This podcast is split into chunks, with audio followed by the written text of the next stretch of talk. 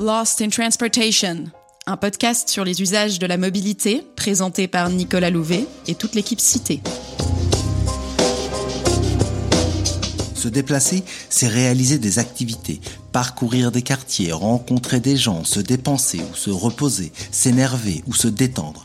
La mobilité donne vie à nos villes. Pourquoi et comment se déplace-t-on? Comment les pratiques de mobilité changent-elles avec la ville et la ville avec les nouvelles mobilités? C'est ce dont nous discuterons dans Lost in Transportation, le podcast cité qui parle des usages pour comprendre la pratique et la fabrique des territoires.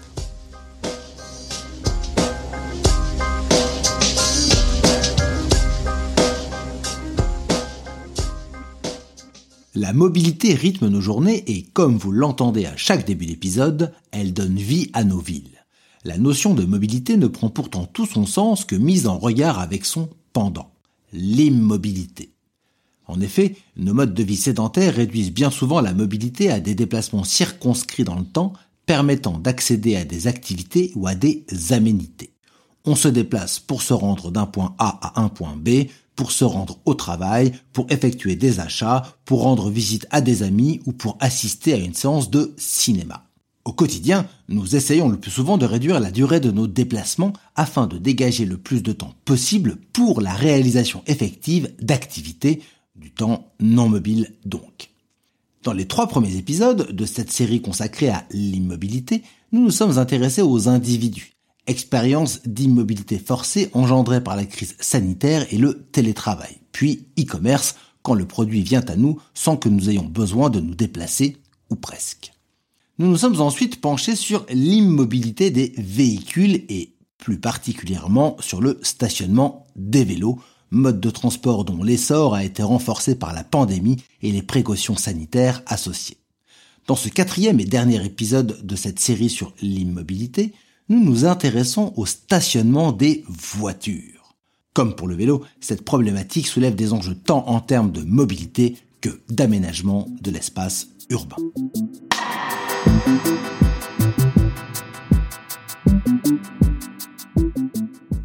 Immobilité, épisode 4. Stationnement automobile, gare à ta place. L'histoire du stationnement démarre il y a des millénaires se développant avec l'histoire de la ville et s'intensifiant avec l'invention de la roue. Il existe des traces de règlements visant à réguler le stationnement et à organiser la voirie qui remontent au temps de Jules César. Celui-ci interdit en effet le stationnement des chars dans les rues de Rome en raison de l'étroitesse de celle-ci. Au XXe siècle, à la suite de la Deuxième Guerre mondiale, la voiture auparavant considérée comme un luxe devient une norme et le parc automobile croît à une vitesse effrénée. La problématique du stationnement urbain apparaît alors sous un nouveau jour. En France, le disque de stationnement apparaît dans les années 50. En 1960, le premier décret relatif au dispositif de contrôle de la durée du stationnement est adopté. Celui-ci légalise l'arrêt des véhicules et officialise le stationnement payant pour organiser la rotation des véhicules et le partage de l'espace public. Arrivent ensuite les premiers parcs-mètres suivis de l'eurodateur. Aujourd'hui, quels sont les principaux enjeux liés à l'immobilité de la voiture? Dans quelle mesure la disponibilité des espaces de stationnement influence les pratiques de mobilité? Mais aussi, est-ce que l'occupation de l'espace par les voitures à l'arrêt est adaptée à l'usage qui en est fait? La perspective adoptée lors de cet épisode sera franco-suisse puisque pour parler de ces différents enjeux avec moi, nous accueillons aujourd'hui Magali Guilin, chargée d'études chez Cité à Genève. Dans le dernier épisode, nous avons parlé du fait qu'une amélioration du stationnement vélo était à même de faciliter et d'encourager l'usage de ce mode. A contrario, des politiques de stationnement coercitif peuvent contribuer à limiter l'usage d'un mode de transport, par exemple celui de la voiture. Il existe en effet une forte association entre la disposition d'une place de stationnement à destination et le moyen de transport utilisé pour réaliser le déplacement en question. Lors d'une analyse détaillée des résultats du micro-recensement mobilité et transport 2015 concernant le canton de Genève, Cité a pu mettre en avant que lorsque les actifs qui disposent d'une voiture disposent aussi d'une place gratuite sur leur lieu de travail, 45% d'entre eux utilisent leur voiture pour leur trajet pendulaire. Lorsqu'ils disposent d'une place payante, cette part se réduit à 32%, tandis que seuls 12% utilisent la voiture pour se rendre au travail lorsqu'aucune place n'est mise à leur disposition. Ce cas concret montre qu'une offre de stationnement réduite peut être associée à une utilisation moindre de la voiture et que la part modale de ce véhicule diminue fortement lorsque le stationnement n'est pas assuré. Cela indique que les pratiques de mobilité ne sont pas figées et qu'elles sont notamment influencées par la valeur du temps. Cette notion repose sur l'idée que les individus disposent de ressources limitées en argent et en temps, qu'ils vont chercher à utiliser au mieux. Dans le domaine des transports, chacun va donc chercher à gagner du temps sur ses déplacements considérés comme une activité contrainte au profit d'autres activités, qu'elles relèvent du loisir ou du travail, considérées quant à lui comme un temps rémunérateur. Ainsi, l'automobiliste qui doit chercher une place pendant de longues minutes le fera une fois, deux fois, peut-être trois. Il ne répétera cependant pas indéfiniment cette expérience fortement désagréable et optera assez rapidement pour une autre solution. D'autres horaires, un autre moyen de transport ou encore le covoiturage. Les contraintes liées à la recherche d'une place peuvent donc agir comme de puissants incitatifs au changement. Cela d'autant plus qu'en ville, pour beaucoup de déplacements de courte distance, les offres alternatives à la voiture ne manquent pas. Depuis plusieurs décennies, de nouveaux paradigmes de politique publique se sont mis en place. Il s'agit principalement d'agir sur l'aval du déplacement. C'est en effet parce que l'on sait que l'on ne trouvera pas de place à destination que toute la chaîne de déplacement se verra transformée. Couplé à d'autres mesures facilitant l'utilisation de modes de transport alternatifs, particulièrement les transports publics et la mobilité douce, la limitation du stationnement peut participer à diminuer le taux de motorisation des ménages. Ainsi, au cours des 15 dernières années, la part de ménages sans voiture a fortement augmenté dans les grandes agglomérations suisses, ce qui peut en partie s'expliquer par de nouvelles politiques de régulation du stationnement. Alors qu'à l'échelle nationale, la part de ménages sans voiture n'est que de 20%, elle s'élève à plus de 50% à Bâle, Zurich et Berne. Ces politiques jouent à la fois sur le stationnement en voirie, c'est-à-dire dans la rue, et sur le stationnement privé. À Zurich, par exemple, environ 1000 places disponibles sur voirie ont été supprimées ces 20 dernières années et transférées vers des parkings, tandis que le coût du stationnement a augmenté. À Genève, le principe de compensation systématique lors de la suppression de places de parc en voirie s'est assoupli en 2020. Alors que l'objectif était initialement de maintenir l'offre de référence, la modification de la loi, acceptée par le peuple à plus de 58%, donne la possibilité de supprimer jusqu'à 4000 places de stationnement sur voirie à Genève. Cela permet ainsi la mise en application de la loi pour une mobilité cohérente et équilibrée avec le développement des transports en commun. Un autre exemple du côté de Bâle, où l'on ne trouve aucune obligation de création de parking lors de la construction de nouveaux immeubles. Il est par contre obligatoire de pourvoir ces nouvelles constructions d'emplacement pour les vélos et les poussettes. Jouer sur le coût et sur la limitation des places de stationnement tant publiques que privées est un levier puissant. Cette tendance, observée dans plusieurs villes suisses, est d'actualité dans de nombreuses autres villes européennes. En mars 2021, par exemple, la ville de Paris a annoncé son objectif de suppression de près de la moitié des places de stationnement en surface, notamment pour réduire les nuisances dues au trafic automobile. Dans ce domaine, au vu du manque récurrent de places de stationnement en vélo, le principe de vase communiquant d'une offre destinée aux voitures vers une offre accrue en faveur des cyclistes prend tout son sens. Néanmoins, les politiques de stationnement apparaissent chez nous comme un sujet particulièrement clivant et chaque mesure en défaveur de l'automobile prend le risque de provoquer l'ire de ses défenseurs. Alors que l'omniprésence de la voiture, bien que remise régulièrement en question, est encore largement d'actualité en Suisse ou en France, il semble pertinent d'élargir un peu notre horizon. Présentons brièvement l'exemple du Japon où la place de la voiture est toute différente. Dans ce pays, avoir un accès exclusif à une place de parking réservée est obligatoire pour avoir le droit d'immatriculer un véhicule. Or, à Tokyo, cela est très difficile à obtenir car les places de parc sont rares et chères et les immeubles rarement équipés de parking. En plus de cette obligation, une loi interdit de stationner sur les places qui se trouvent dans la rue durant la nuit. Cette sévère régulation est associée à d'autres politiques locales et nationales très restrictives. Les taxes automobiles, tout d'abord, sont près de deux fois plus élevées qu'en France. Ensuite, à l'échelle locale, les limitations de vitesse sont très basses.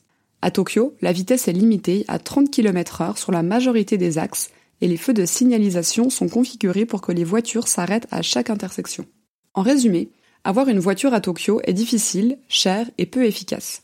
Le levier du stationnement n'est pas le seul, mais il fait partie d'un ensemble de mesures qui font qu'aujourd'hui, dans cette capitale de 14 millions d'habitants, la voiture n'est utilisée que pour 10% des déplacements. Limiter le stationnement voiture permet donc de réduire l'utilisation de ce moyen de transport et de favoriser le report modal. En outre, il s'agit d'une mesure relativement peu coûteuse. Au-delà de cet important enjeu de mobilité, cela amène également à penser différemment l'espace public. Lors de nos déambulations quotidiennes, on peut observer que nos villes sont encore largement envahies par ces véhicules à l'arrêt qui consomment une immense part de notre environnement et qui dominent l'espace urbain. Ainsi, repenser le stationnement des voitures, c'est repenser l'espace public dans sa globalité.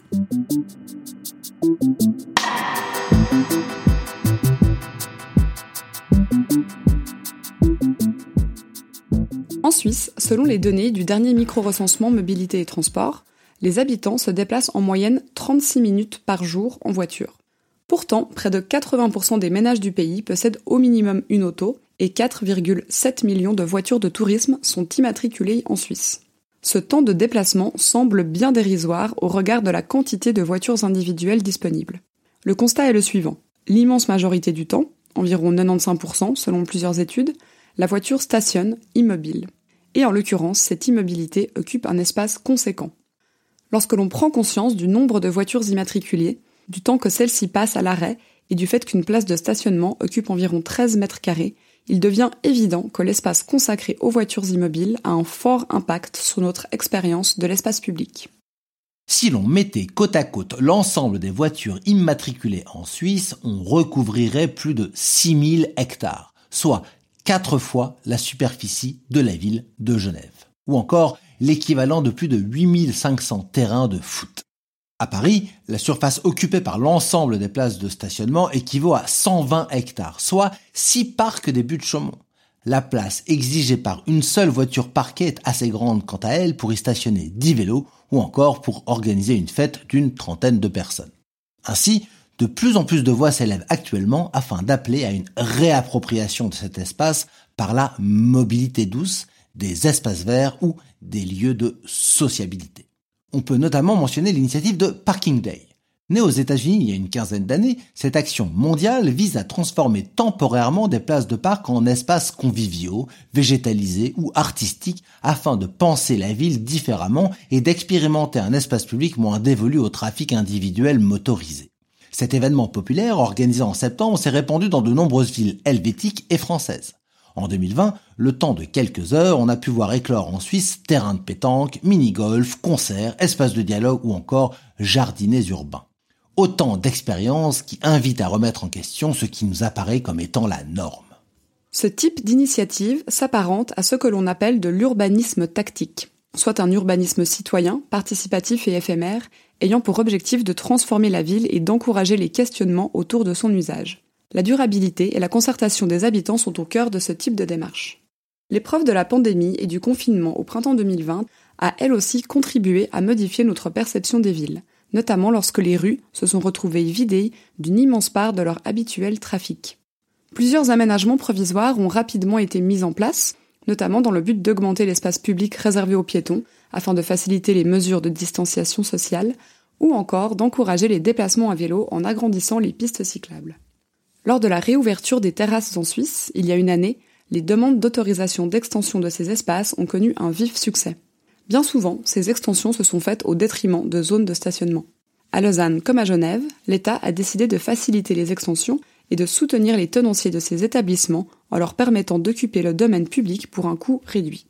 À Paris, où l'on a aussi assisté il y a un an à un étalement des terrasses sur les places de parking, on a décidé, avec les réouvertures récentes, de prolonger le dispositif au moins jusqu'à la fin de l'été. Certains aménagements initialement éphémères pourraient ainsi être pensés de façon plus pérenne. Parallèlement, toujours à Paris, une consultation publique au sujet du stationnement a permis une réflexion sur une réorganisation de l'espace au profit des piétons. En effet, supprimer la moitié des places de stationnement en surface de la ville de Paris permettrait de libérer 60 hectares, donnant la possibilité de végétaliser les rues, de les réaménager en espaces de vie collective et de laisser plus de place aux mobilités douces. La concertation propose notamment de rendre plus attractif le stationnement en sous-sol et de privilégier le stationnement dans la rue pour les personnes à mobilité réduite et pour les professionnels. Ainsi, l'actualité semble indiquer que des ponts pourraient se dresser entre un urbanisme tactique, basé sur la participation citoyenne et des initiatives éphémères, et un urbanisme institutionnel, traditionnellement plus lent et moins consultatif.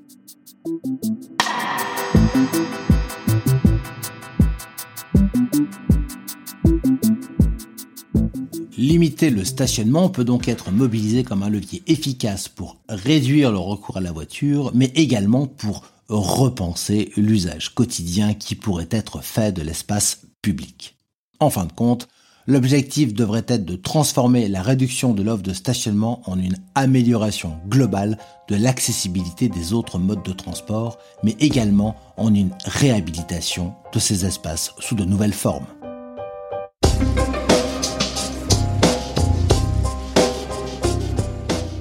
Dans la description de ce podcast, vous retrouverez les références des études mentionnées dans ce dernier épisode de notre série sur l'immobilité.